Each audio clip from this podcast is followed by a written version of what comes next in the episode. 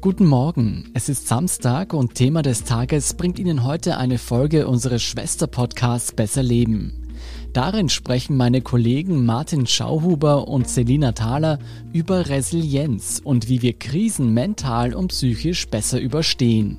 Und sie erklären, was krisenfeste Menschen auszeichnet und wie man seine eigene Resilienz und die seiner Kinder stärken kann. Besser Leben finden Sie auf der standard.at slash podcast und überall, wo es Podcasts gibt. Ich bin Jolt Wilhelm. Gute Unterhaltung mit dieser Folge.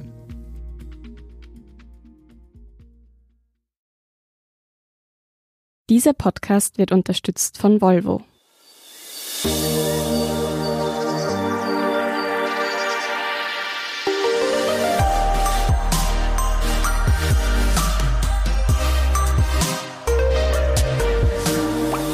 Hallo und willkommen zu Besser Leben, der Standard-Podcast zum Glücklichwerden. Ich bin Martin Schauhuber. Ich bin Selina Thaler. Und wir sprechen heute über ein Thema, das uns die Realität ein bisschen aufzwingt. Selina, es geht um Krisenbewältigung. Genau, und das wird im Jargon oder in der Fachsprache Resilienz genannt. Das ist ein bisschen ein sperriger Begriff, den viele aber oft schon vielleicht mal gehört haben, aber sich nicht so richtig was drunter vorstellen können. Im Grunde ist es die Fähigkeit, Krisen zu bewältigen und daraus teilweise gestärkt rauszugehen. Und ja, wir befinden uns derzeit in einer weltweiten Krise. Viele machen sich Sorgen um kranke Angehörige, aber auch davor, selbst krank zu werden oder haben Zukunftsängste. Die psychischen Belastungen nehmen zu, auch durch Homeschooling oder Social Distancing. Und ja, es ist auch zuerst mal voll in Ordnung, diese Gefühle zu haben diese Verletzlichkeit auch zu spüren. Das werden wir später auch noch besprechen. Mhm. Aber es geht eben auch darum, dieser Verletzlichkeit auch ein bisschen ein Ende zu setzen. Mhm. Ich glaube, wir müssen da auch ganz am Anfang ganz ehrlich transparent sagen, uns ist bewusst, dass wir sehr privilegiert sind mhm. und dass wir da jetzt nicht wirklich über eigene Krisen sprechen können. Natürlich ist es immer die eigene Krise die schlimmste, aber uns ist schon klar, dass andere Leute ganz andere Krisen durchmachen. Genau, und es ist auch relativ, was eine Krise ist. Für manche kann es total schwierig sein, zum Beispiel allein schon in eine andere Stadt zu ziehen. Und jemand anderes sieht das als gute Herausforderung und hat da irgendwie Spaß dran, sich dem zu stellen. Aber natürlich ist es auch eine andere Situation, wenn man jetzt im Lockdown mit zwei Kindern auf 50 Quadratmeter wohnt und beide müssen zu Hause arbeiten und die Kinder unterrichten. Ja. Im Vergleich zu uns zum Beispiel. Okay, aber diese Resilienz hilft mir jetzt, wenn ich sie habe, mit Krisen umzugehen. Aber was, was ist das eigentlich? Also ganz einfach gesagt ist es so ein bisschen die Fähigkeit, ein Stehauf-Männchen oder Weibchen zu sein.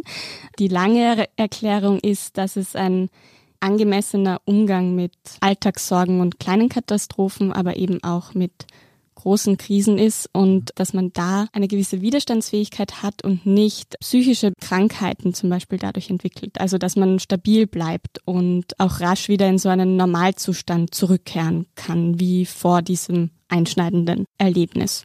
Das ist ja, glaube ich, gerade jetzt wirklich für ganz viele Menschen auch die erste echte Krise. Und man merkt jetzt, manche können es besser, manche schlechter.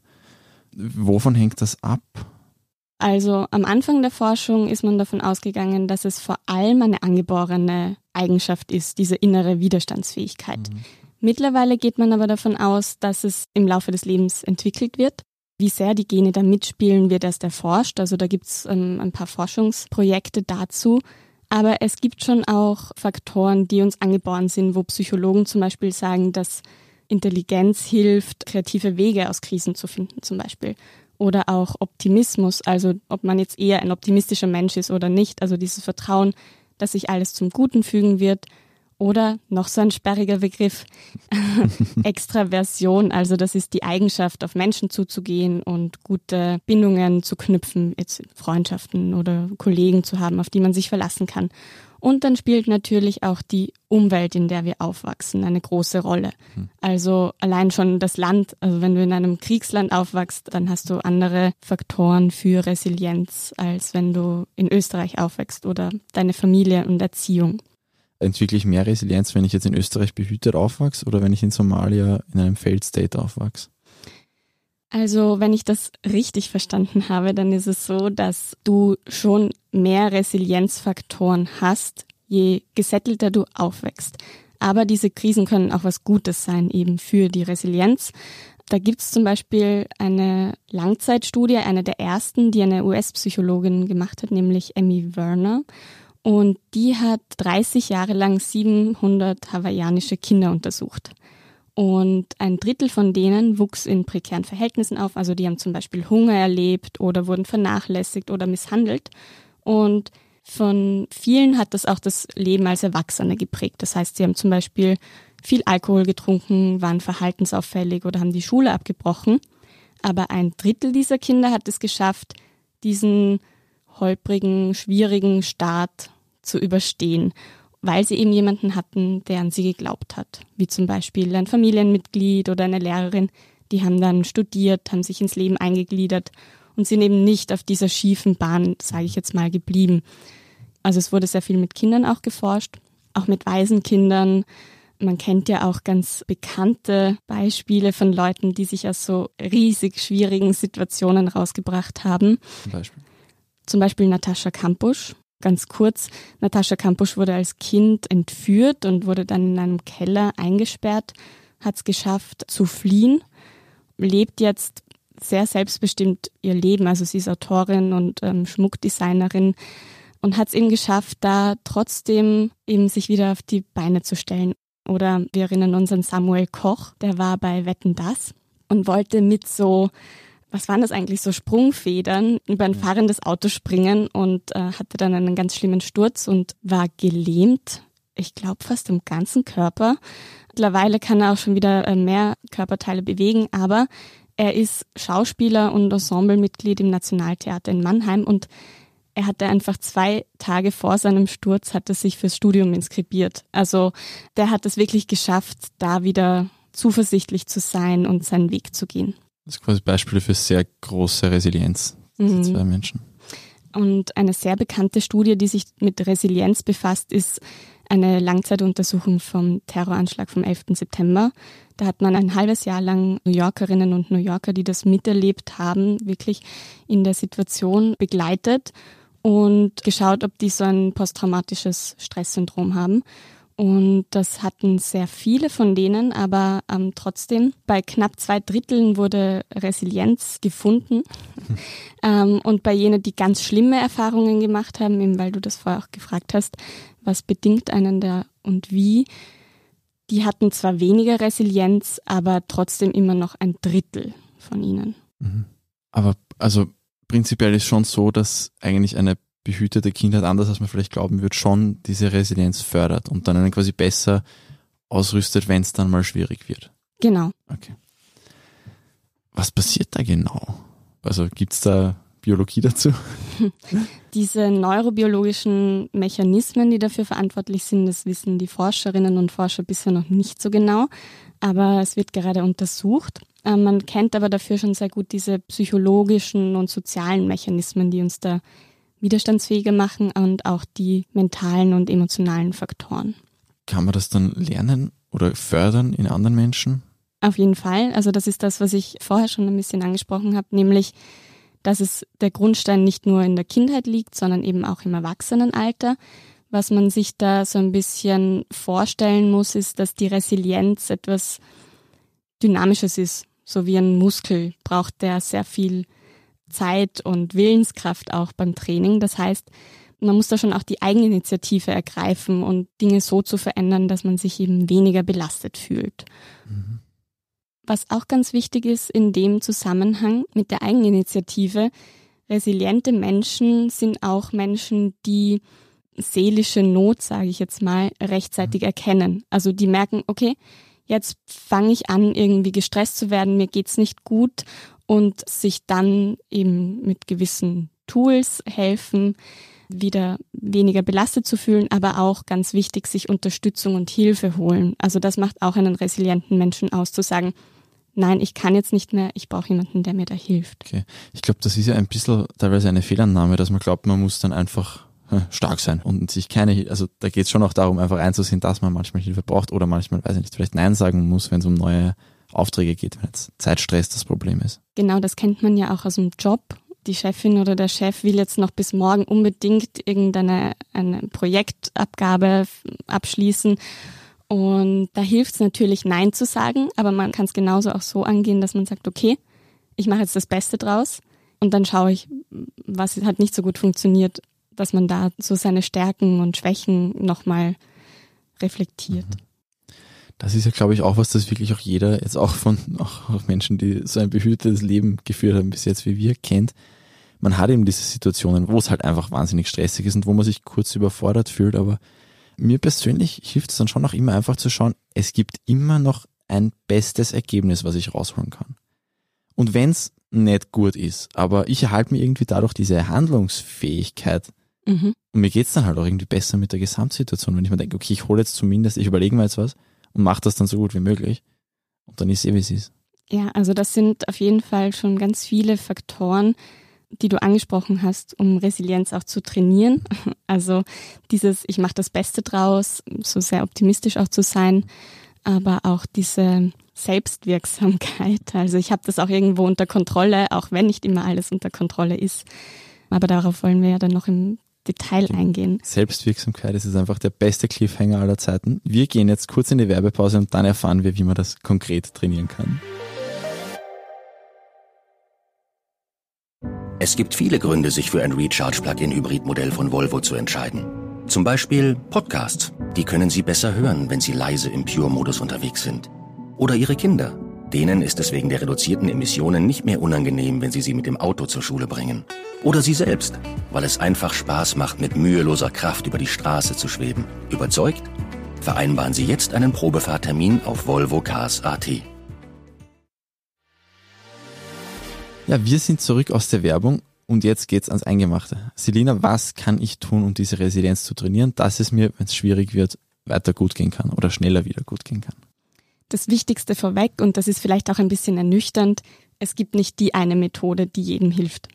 Aber es gibt eben Möglichkeiten, Resilienz zu stärken und die ForscherInnen sagen, es geht einerseits auf der Verhaltensebene, aber auch auf der Einstellungsebene. Mhm. Und es gibt Untersuchungen, die nahelegen, dass so sieben Faktoren Resilienz fördern können. Ich sage jetzt noch dazu, auf wen ich mich da stütze, weil es gibt unheimlich viel Ratgeberliteratur zu Resilienz, also gerade diese Coaching, Achtsamkeitsschiene, die setzen sich da auch sehr drauf. In Mainz gibt es das Leibniz-Institut für Resilienzforschung, die im deutschen Sprachraum sehr federführend zu Resilienz forschen und sie geben auch auf ihrer Webseite aktuell Empfehlungen zur Corona-Situation und wie man damit umgehen kann. Und da gibt es jetzt eben diese sieben Faktoren. Das erste ist mal das soziale Netzwerk. Also wer sozial eingebunden ist, wie zum Beispiel in eine Familie, mit Partnerschaft, Freunde, Kollegen, aber auch im Sportverein oder mit Nachbarn, der ist resilienter oder die. Also Manche kennen das vielleicht auch aus ihrem Umfeld oder von sich selber, dass sie sich eben dann, gerade wenn es ihnen nicht gut geht, isolieren. Und das ist genau der falsche Weg. Und um jetzt mal zu visualisieren, ob man ein gutes Netzwerk hat, auf das man vertrauen kann in so einer Krise, gibt es eine ganz simple Übung, nämlich man nimmt ein Blatt Papier, schreibt in der Mitte seinen Namen, kreist den ein und dann gibt man in die jeweiligen vier Ecken oben Namen von wichtigen Personen, also zum Beispiel ins linke Eck die Familie, ins rechte Eck Freunde, ins rechte untere Eck Kollegen und ins linke untere Eck, weiß nicht, Freizeit. Und dann schreibt man diese Namen und verbindet je nach Intensität der Beziehung die Namen mit dicken Linien oder gestrichelten Linien, je nachdem. Und so sieht man sehr gut, wie dicht ist mein Netzwerk und auch wie qualitativ. Also es geht überhaupt nicht darum, viele Menschen in diesem Netz zu haben, sondern wirklich diejenigen, die auch da sind, wenn es dir nicht gut geht. Ja, das soziale Netz, das kenne ich eigentlich auch. Ich finde schwierige Situationen, also wenn es wirklich, wirklich blöd wird, sind, finde ich, viel leichter zu ertragen, wenn man weiß, ich kann mich heute am Abend oder morgen noch bei jemandem ausholen, der mir wichtig ist. Genau, ja. Und was da auch hilft, gerade wenn man sich so fragt, wie kann ich jetzt für eine Person da sein, dann ist es auch gut, der Person so ein bisschen das Gefühl zu vermitteln, hey, du bist nicht die erste Person, die diese Gefühle hat oder die diese Krise hat. Und ich habe vielleicht schon mal was ähnliches erlebt, dass man auch so ein bisschen den Druck nimmt und zuhört. Okay, das war Punkt eins. Punkt zwei.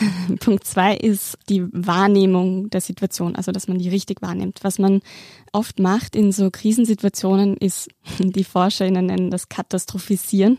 Also man malt sich Horrorszenarien aus. Mhm. Es wird alles ganz furchtbar, es geht bergab, nie wieder wird es so toll wie vorher werden, wenn ich mich jetzt von meinem Partner oder meiner Partnerin getrennt werde. Ich werde nie wieder glücklich. Unser Gehirn neigt dazu, in so Stresssituationen negativ zu verzerren das ist auch evolutionär bedingt, nämlich wenn man die Situation im Zweifel negativer einschätzt, als sie ist, kann man die besser mhm. bekämpfen, so ja. weglaufen vom Säbelzahntiger, aber blendet dabei halt total viel aus. Eben, man ist nur noch drauf trainiert, das ist ganz schlimm. Das evolutionäre Hirn schaut das allein vom Säbelzahntiger weg und verlässt sich nicht darauf, dass vielleicht drei Kollegen mit dem Speer ums nächste Eck warten. Ganz genau. Okay. Also es ist ja oft nicht so schlimm, wie wir uns das ausmalen. Mhm. Und es geht da um eine positive Neubewertung der Situation. Das heißt jetzt aber nicht, dass man sagt, ja, man muss nur positiv denken, alles ist super und die mhm. Probleme nimmt man nicht ernst und belügt sich dann vielleicht dabei selbst oder viele denken sich das dann, sondern aus der Stressforschung weiß man, dass man eben Belastungen besser bewältigt, wenn man so nach dieser ersten Überforderung die Situation wirklich ganz neutral betrachtet und sich darauf besinnt, welche Stärken habe ich, welche Ressourcen und welche Möglichkeiten habe ich, um mit dieser Schwierigkeit umzugehen. Das wird auch Active Coping genannt. Aber was, wenn ich jetzt da am Abend den Anruf kriege, der Chef ist am Apparat, du bitte bis morgen abliefern das. Äh, wie kann ich da die Situation dann anders wahrnehmen? Mm, ja, dazu hat sich auch schon ein Forscher des Instituts für Resilienzforschung mal geäußert. Der sagt dann zum Beispiel, man sollte sich denken, gut, das ist viel, das zeugt aber auch davon, dass der Chef oder die Chefin viel von mir hält, weil der weiß, ich kann das bis morgen schaffen, also schaffe ich das auch. Also mehr so dieses, das Glas ist halb voll anstatt halb leer und ich habe die Stärke, es ganz aufzufüllen. Okay, also quasi jetzt auf die aktuelle Situation umgelegt sagen, okay, ich kann jetzt mal wieder nicht mehr fortgehen, aber dafür verbringe ich vielleicht mehr Quality Time mit meinen allerengsten Freunden. Genau, oder ich streame mir von meinem Lieblings-DJ die DJ-Line am Freitag am Abend und Oder von meinem Lieblings-Podcast. genau. Also es geht immer so darum, auch dran zu denken, ich lasse mich davon nicht unterkriegen. Mhm. Und auch darauf zu vertrauen, dass man irgendwann wieder in diese Balance zurückfindet. Also resiliente Menschen denken auch so, dass sie sagen, das hat irgendwann ein Ende und es wird alles gut. Also das mhm. klingt immer so nach Kalenderspruch, aber das kann man auch wissenschaftlich belegen. Es ist ja oft wirklich so, man kann das dann nicht mehr richtig einschätzen, wenn gerade eine blöde Situation ist. Mhm. Und es wird halt dann größer, als sie wirklich ist. Und da finde ich auch ganz interessant, dass wir ja jetzt in einer Krise sind, die einfach weltweit ist. Das heißt, für Forscherinnen und Forscher ist das auch so ein gefundenes Fressen. Es ist ein Echtzeitexperiment und da gibt es zum Beispiel diese Dynacore-Studie. Man kann sich da einfach bewerben und dann mitmachen. Mittlerweile haben sich 15.000 Menschen in Europa beteiligt. Ähm, es wurden auch schon die ersten 5.000 Fragebögen ausgewertet. Also da bekommt man einfach wöchentlich so tagebuchartig Fragen, die man beantworten muss, wie man gerade mit dieser Krise umgeht. Und da legen die ersten Auswertungen nahe, dass jene, die sich zum Beispiel im Lockdown über den blauen Himmel freuen konnten oder nicht mehr im morgendlichen Stau zu stehen oder jetzt mehr Zeit für die Familie haben, die Pandemie weniger belastend finden. Das ist ja extrem anwendbar. Also das kann jeder in jeder Situation, auch wenn es einem. Ich glaube, das ist auch was, das kommt einem teilweise dann oberflächlich einmal kurz blöd vor, wenn man es anfängt. Mhm. Aber das ist irgendwie so ein Punkt, da muss man auch dann der Wissenschaft vertrauen, dass das dann halt schon was bringt, mhm. wenn man es macht.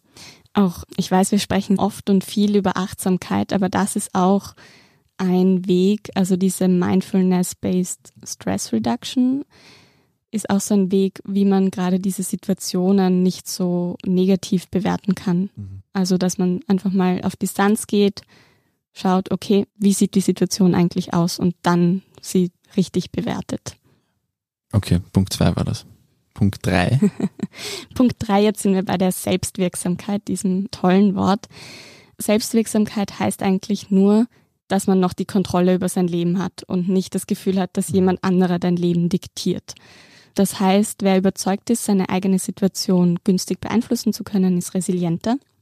Wir haben vorher schon das Clubbeispiel genannt, aber auch das Beispiel in der Pandemie jetzt, dass man eigentlich ein Mensch ist, der viel Sport macht.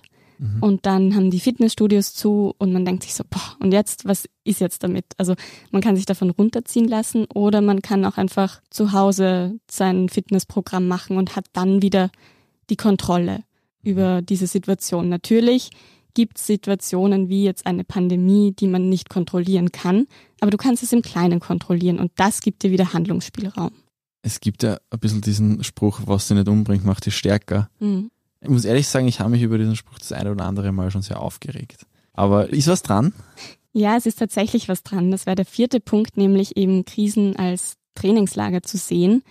Eben anders als man vielleicht glaubt, sollte man negative Ereignisse nicht vermeiden, sondern sie auch hinnehmen. Also Studien legen nahe, dass wer im Laufe ein, seines Lebens mehr belastende Ereignisse erlebt, auch ein geringeres Risiko hat, eben psychisch zu erkranken, als jemand, der zum Beispiel gar keine negativen Erfahrungen macht, wobei das eher ausgeschlossen ist. Mhm.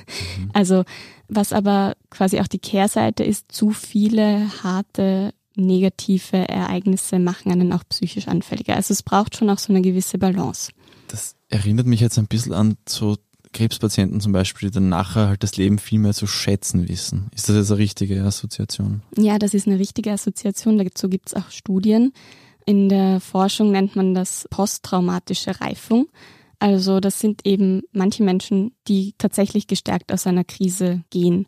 Die entwickeln da dann zum Beispiel neue Interessen oder fühlen sich verbunden mit anderen, schätzen das Leben mehr wert. Ähm, solche Ereignisse zeigen uns auch ein bisschen, was wir wirklich im Leben brauchen, welche Bedürfnisse wir haben. Vielleicht auch nach einer Trennung oder eben nach einer Krankheit weiß man, okay, nach einem Burnout, ich will jetzt nicht mehr so viel arbeiten oder ich will mich mehr um meine Kinder kümmern zum Beispiel. Mhm. Oder ich habe eigentlich nie das Leben von mir gelebt, sondern nur das von meiner Partnerin. Und ja, das ist auch ganz wichtig. Okay, und das hilft ja quasi auch, wenn man das in einer weniger dramatischen Krise schon auch im Kopf hat, dass das schon auch einfach eine Übung sein kann und dass man da was rausholen kann. Mhm.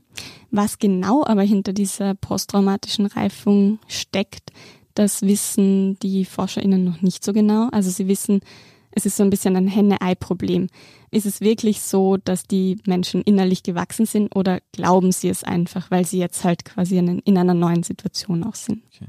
Also ich glaube, das ist ja auch ein bisschen mit dieser Selbstwirksamkeit schon verbunden irgendwie. Genau.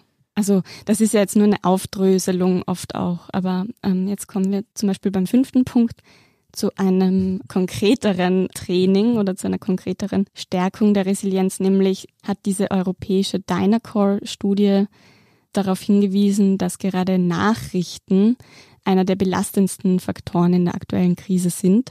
Das heißt, Nachrichtenpausen können auch sehr ratsam sein, um diese Krise nicht so belastend wahrzunehmen. Also Chefs haben jetzt kurz weghören müssen.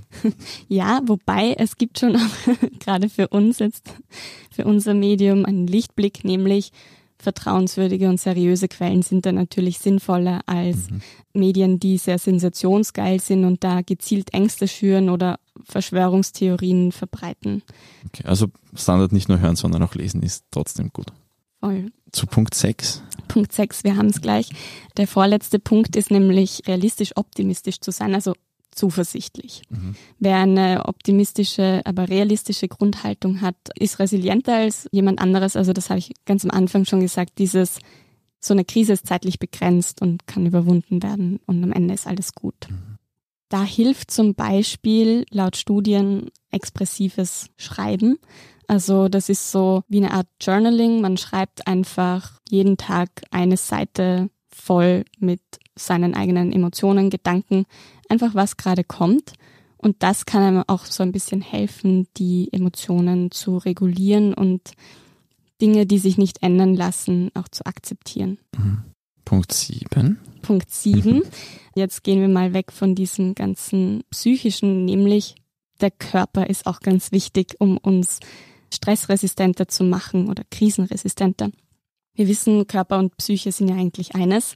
Und das kenne ich zum Beispiel von mir, gerade in stressigen Zeiten nehme ich mir dann nicht so viel Zeit fürs Essen oder verzichte dann auf den Sport, weil ich mir denke, ach, ich muss das noch machen. Dabei ist das genau falsch. Also, mhm. wenn es stressig ist, wichtig auf den Körper zu schauen. Also regelmäßig zu essen und sich Zeit zu lassen gesunde Sachen essen, noch besser. Ausreichend schlafen, viel Bewegung und auch wenig Alkohol. Also oft greift man ja dann zu so Mitteln, die einem wieder das Gefühl geben, alles ist gut, aber für den Körper ist ja das genau das Gegenteil. Okay, also zusammenfassend, soziales Netzwerk, die Situation überhaupt mal richtig wahrnehmen, überzeugt sein, dass man selber auch was machen kann darin, mhm. auch überzeugt sein, dass man wirklich auch stärker daraus hervorgehen kann, ab und zu mal kurz Nachrichtenpausen, zumindest keinen Blödsinn lesen, zuversichtlich sein und nicht auf seinen Körper vergessen und den weiter pflegen. Genau. Okay. Und wenn ich jetzt in meinem Umfeld, so wie es halt gerade wahrscheinlich mehreren Leuten geht, Personen habe, die jetzt wahnsinnig unter der Situation leiden oder generell vielleicht auch total sich von Stress wahnsinnig machen lassen.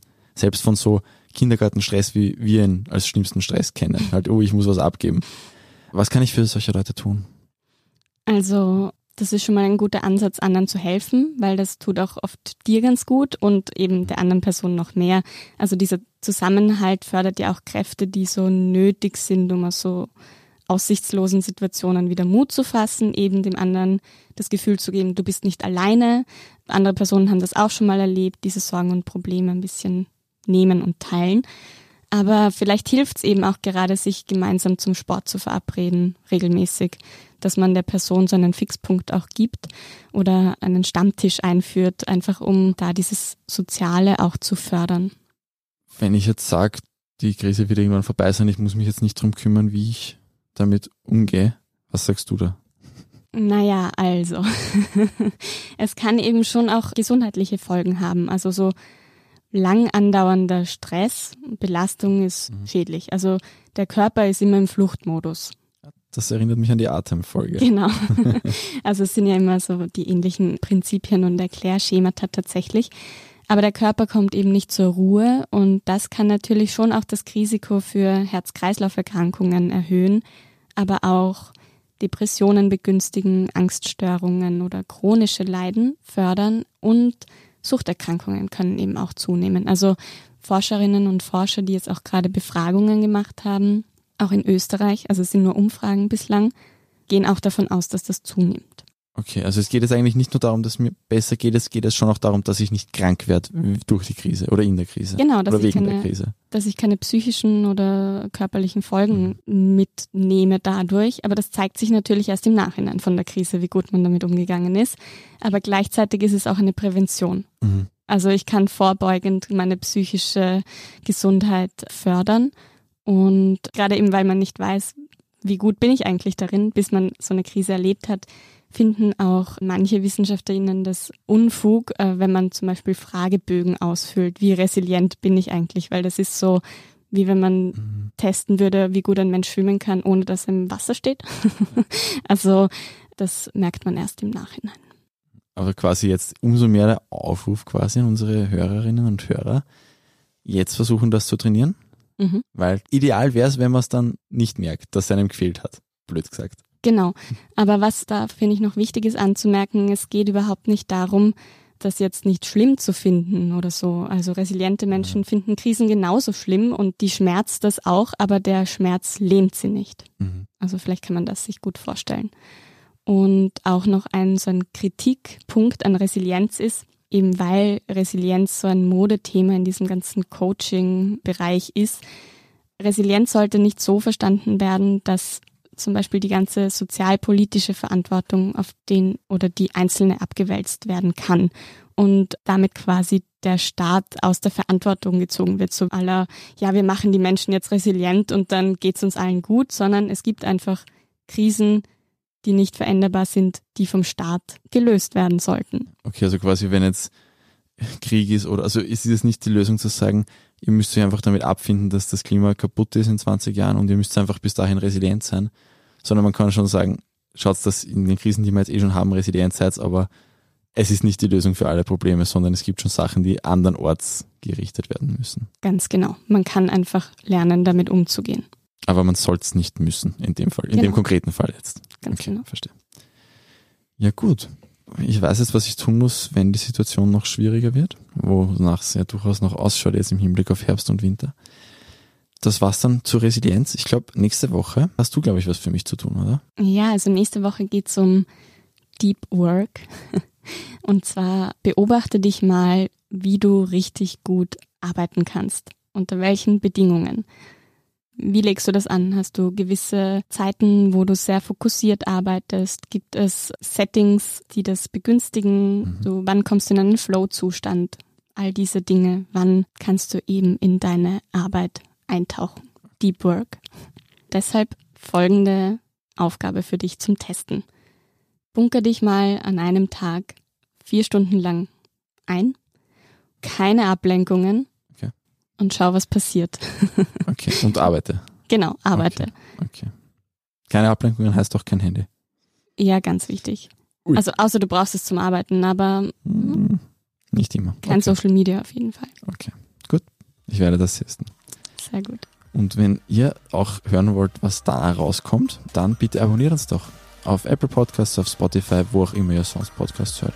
Und auch 5-Sterne-Bewertungen freuen uns nach wie vor sehr. Wenn ihr Feedback habt, schreibt uns doch unter besserleben.derstandard.at. Also alles zusammen, besserleben.derstandard.at. Wir haben schon Mail bekommen und uns sehr gefreut darüber. Vielen Dank. Das war Besser Leben, der Standard-Podcast zum Glücklichwerden. Papa. Und bis nächste Woche.